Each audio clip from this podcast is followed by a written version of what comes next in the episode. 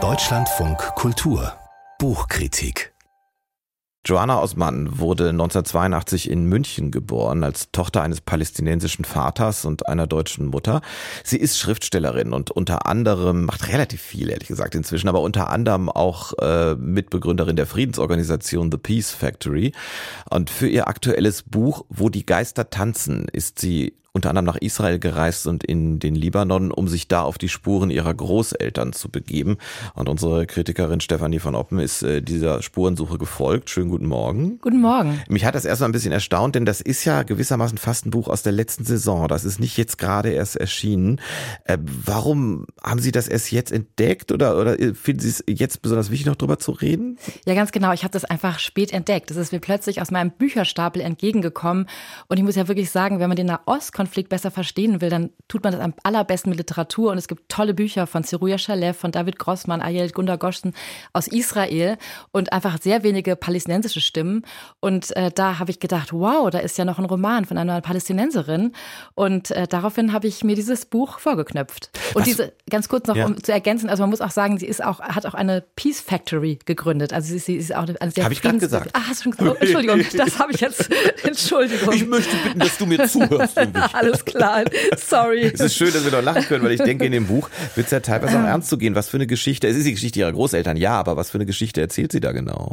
Ja, der Roman beginnt Anfang der 30er Jahre, als ihre Großeltern Ahmed und Sabiha eine Familie gründen in Jaffa, als Palästina noch britisches Mandatsgebiet ist. Und Ahmed und Sabia betreiben ein Kino dort, zeigen Filme mit Greta Garbo oder Cary Grant, können sich die berühmten Jaffa-Orangen leisten und schließlich auch ein schönes Haus. Und mit der jüdischen Familie aus Polen nebenan verbindet sie eine gute Nachbarschaft. Bei denen gibt es Reis mit Huhn und bei, den, bei ihnen gibt es Reis und Huhn und bei denen gibt es Kartoffeln und rote Beete. Aber mit dem Zweiten Weltkrieg ändert sich alles. Die jüdischen Nachbarn erfahren, dass ihre gesamte Verwandtschaft von den Nazis ermordet wurde und Ahmad und Savia müssen 1948 mit ihren Söhnen auf die Flucht gehen und eben, wie Sie gerade schon kurz erwähnt haben, in den Libanon, in die Türkei und wieder zurück. Äh, und bei, aber bei aller Tragik, äh, die ihnen widerfährt, schaffen sie es irgendwie, ihre Würde zu wahren, den Kindern eine Schulbildung zu ermöglichen. Und genau, Johanna Osman ist ja in München geboren, weil eben ihr Vater dort studiert hat und eine Deutsche kennengelernt hat. Das ist ist ein, äh, so nennt man das ja, autofiktionaler Roman. Das heißt, sie hat einen Roman geschrieben über Menschen, die wirklich gelebt haben, deren wahre Geschichten sie recherchiert hat. In welchem Ton erzählt sie diese Geschichten? Äh, ja, sie arbeitet ja mit den Tagebüchern ihres Vaters und ihres Onkels und hat ja, wie gesagt, in Israel und Libanon recherchiert und aus diesem Material strickt sie den Roman. Und dabei ist sie wirklich eine sehr begnadete, sehr sinnliche Geschichtenerzählerin. Also wie sie die Charaktere entwickelt, die Familiendynamik beschreibt und dabei auch immer eine lakonisch-ironische Distanz einnimmt. Das hat mich wirklich bezaubert. Und es gibt noch eine andere Ebene. Sie unterbricht immer wieder den Fluss der Erzählung und äh, stellt dann sozusagen ihre eigenen Reflexionen dar und ihre äh, und, und berichtet von den Erlebnissen, die sie eben auf ihren Recherchereisen macht. Also das ist halt dann eine andere Ebene in, in, in dem Roman. Mir geht natürlich durch den Kopf und ich glaube, das wird bei Ihnen ja nicht anders gewesen sein, wenn, wenn eine in Deutschland aufgewachsene Palästinenserin über diesen Konflikt und seine Geschichte schreibt. Wie politisch ist das Buch jetzt geworden? Naja, unpolitisch geht bei dem Thema natürlich gar nicht. Und äh, gerade habe ich ja schon erwähnt, wie sie in den Reflexionspassagen damit, ähm, ja, dass sie eben so Reflexionspassagen drin hat. Und da äh, beschreibt sie einfach. Zum Beispiel fragt sie sich oder wird sie gefragt, ob die Palästinenser ihr Land freiwillig verlassen haben oder dazu gezwungen wurden.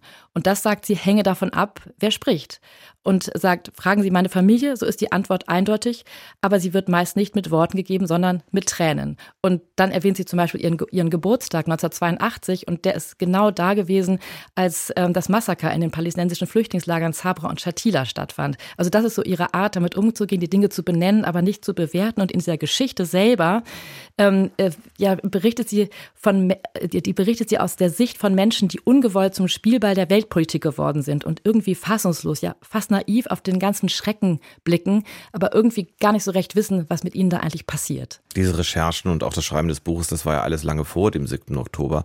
Hat sie sich zu dem Überfall der Hamas damals und zu dem Krieg, der sich jetzt im Gazastreifen abspielt, eigentlich öffentlich geäußert? Ja, hat sie mehrfach und sie hat sogar sehr bald nach dem Massaker ihr, Entsetzen darüber öffentlich formuliert. Und sie ist nach wie vor sehr mit, eng mit ihren israelischen Freunden verbunden und macht weiter ihre Friedensarbeit. Dabei hält sie ungebrochen fest. Und ich kann kurz empfehlen, es gibt einen fantastischen TED-Talk mit ihr im Netz, wo man sozusagen ihre Haltung zu dem Konflikt und, und, und, und ihre Auseinandersetzung damit verstehen kann äh, oder erfahren kann. Und ähm, diese, vielleicht muss man noch kurz erwähnen, bei dieser Friedensarbeit geht es wirklich ganz hier zitiert um Begegnungen, um Begegnungen zwischen Menschen, die off offiziell Feinde sind.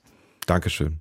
Stefanie von Oppen war das über Wo die Geister tanzen. Der Roman von Johanna Osman ist im C. Bertelsmann Verlag erschienen, hat einen Umfang von 224 Seiten und kostet 24 Euro.